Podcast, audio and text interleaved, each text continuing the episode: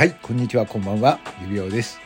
えー、今日は12月16日、はい、収録の日ですね。はい、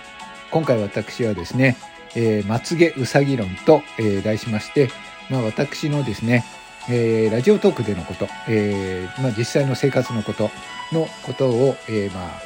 えー、スタンスですとかね、心情についてお話をさせていただいております。では、次にお話しさせていただくのはこちら。えー、世代世代間、はい、世代間についてのリアルなラジオトークでの世代間の考え方についてお話をさせていただこうと思います。まあ皆さんもよくご存知な通り、えー、私はもうあれですよね。高齢男性ですよ。高齢男性です。実際はですね、若ぶっておりますけれども、高齢男性です。はい。だから多分ラジオトークの中にいる中でも、多分かなりもう年を取っている人なんじゃないですかね。だと思います。実際にあのもう本当にそこはあの、なんていうんですか、見え張って若いんですって言ってもしょうがないと思うんで、それはもう正直に言いますけれども。なんですけれども、まあ私肌感覚でいくと、えー、まあ年は取ってますけれども、まあ幸いなことに皆さんね、えー、結構可愛がられているえー、老人なんじゃないかなと思ってます。はい。皆さんは介護する気持ちで、えー、結構私のことを支えていただいてるんだと思うんですけれども、あの、おかげさまでですね、えー、配信も楽しくやらせていただいております。そう考えるとね、まあ、恵まれた老人なんだと思いますよ。はい。で、あの、このラジオトーク、音声配信のいいところは、まあ皆さん顔が見えないので、えー、まあ実際のね、顔が見えるっていうのは、顔が見えるっていうことはいいことでもあるんですけども、その人の印象ってまあ目で入ってくる印象で、えー、いろんなものを決めつけたり、あ、こういう人はこういう人なんだっていうことが、あの外見から入ってくる情報で、まあ脳でね、あ、この人はもう年取ってるからだっていう、ちょっとあの、あの壁を作んなきゃちょっと山わなきゃいけないとか、そういうあの変な情報が入ってこないから、えー、逆に音声配信っていうのは、そういう世代間の壁がないような気がします。おかげさまであの私も仲良くさせていただいている方もみんなね私より若い方なんですけれども全然フラットにまあ私は私わかんないでしょ？私はあの気持ち的には皆さんフラットに対応していただいていると思います。ただこの世代間世代間の、えー、考え方の違いっていうのはどうしても出てくるものだと思います。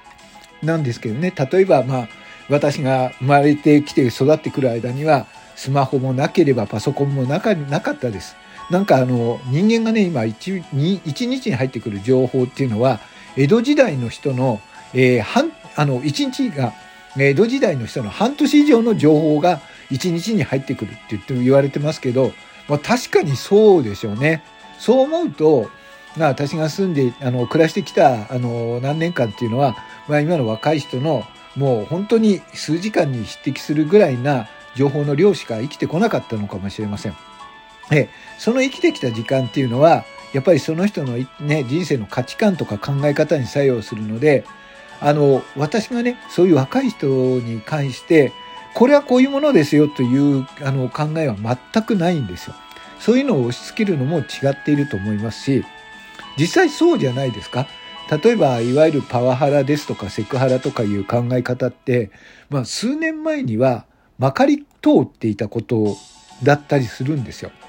ですからね、まあ、あの今年大きな問題になりましたけれども、まあ、ジャニーズ事務所の性加害問題あれだってもう時代の中ではそれが当然のように行われていてそしてあのそういう権力を持った人がその自分のね思考ということだけをえー、振りかざしてそういう、えー、性的あのそういう時性的搾取をしてきたわけじゃないですか。でもそれはおかしいことなんだよそれが実際にはおかしいことであっちゃならないことなんだよっていうことがもう、えー、はっきりしてきたそういうことが言える時代でそれが断罪される時代になってきたっていうことですよね。そういう時代を生きてきた人っていうのは、未だにそういう古い価値観を持ってる人とかもいます。私もリアルで付き合ってる人がいますけれども、まあ会社にいる人とかでも、やっぱりその、そういうものが許されない、大きな声を出して怒るとか、叱責の仕方がおかしいとか、女の人にはね、あの、普通にお尻を触って元気とか言ってた人もいましたけど、それが許されないっていうことが、だんだん分かってきた。でもその人は分かんなかったりするんですよね。私は少なくともそういうことはしないというか、あの、なんていうのかな。あの、基本的には若い方、若い世代の方でも、その方の考え方っていうのは絶対勉強になるし、今こういうことが起きているんだ、こういう考え方が主流なんだっていうのは、あの、絶対、あの、なんていうかな、不要な情報ではないと思うので、どちらかというと、あの、多く吸収しようと思ってます。ですから、私はまあ長く生きてきた分ね、あの、こうするべきだろう、こうしていこうという考えはあるんですけれども、だからといってそれを押し付けようとも思わないし、それは自分の尺度として、あの、なんていうのかな、考えを持っています。あと、えー、若い人に対して、あの、ただね、私は、あの、若い人に比べて、早く生まれただけというスタンスを持っているので、どんな方に対しても継承は基本さん付けにしてます。あの、これリアルな生活の中で、新入社員であろうと何であろうと、まあ当然のことなんですけれども、えっ、ー、と、名前はさん付けにしてます。何々ちゃんとか、何々とか呼び捨てにすることなんていうのは絶対ないようにしてます。それはやっぱりその人の人格っていうか、あの、人を尊敬する上では、あの、呼び捨てなんてはもってのここだし、えー、ちゃんとか慣れ慣れしいね、呼び方をするのもちょっと違う、あの、家族ではないわけですから。で、それはもうラジオトークの中でも基本的には、えー、考えていて、あの、基本、あの、まあ、何々ちゃんってついてる方にさんつけるするのはおかしいのかもしれませんけど、あの、基本、何々ちゃんとか、何々っていう、あの、呼び捨てで呼ぶようなことは、あの、絶対に若いトーカーの方とかリスナーの方でも、基本は言わないようにしてます。はい。あの、美味しさでね、あの、呼び捨てにする時とかあるかもしれませんけれども、基本はそういうことはないようにしようと思ってます。はい。なので、私にとっては、まあ、世代間のこと、その考え方の相違やそういうものがあるとしても、それはもう当然なことだし、それはいろいろ受け入れ、受け入れるっていう言い方もおかしいな。あの、逆にね、若い人の世代のこのラジオトークっていうのは、その、あの、世代間の人のいろんな考え方とか、そして、あの、いろんな価値観とか生きてきた、あれが違うじゃないですか。もう子供の頃からスマホがあった、ゲームがあったっていう人と違う。だけど、その人たちには広くあのボールを投げて遊べる、大声を出して遊べる公園が逆になくなってしてしまっていたりして、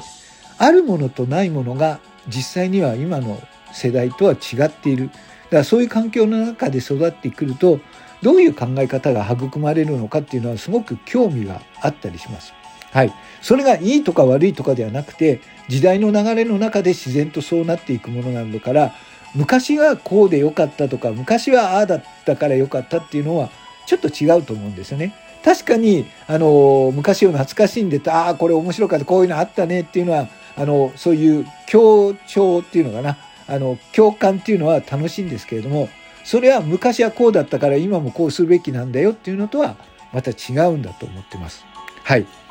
まあ、ラジオトークではですね、そういう世代間の違いとか、世代間の違い方とか、そういう新しい世代の情報を得ることができて、それがまた私の一つの刺激になってたり、あの、私生活の中でね、のあのアイデアになってたり、ヒントになってたりします。はい。あの、実際のね、仕事場でも、あ、今こういうものが流行ってるようだから、こういう考え方はいいんじゃないですか？とか、SNS 戦略なんていうのも、あの、やっぱりね、うちの仕事でも取り入れたりして、少しその中に、え参考となるものを取り入れたりしてもらってます。はい。ということで、まあ私はまあ世代間がこの特にラジオトークはね世代間があってこそ面白いと思っております。はい。この配信を聞いて、いやいやいや、私は指輪さんに随分、あの、ひどいことを言われてますよっていう方は、お便りをいただければ、はい、あの、丁寧に謝罪させていただきたいと思います。はい、ということで今回は、えー、ラジオトークの中の、えー、世代間、はい、リアルの中の世代間のことについてお話をしました。はい、最後まで聞いていただいてありがとうございました。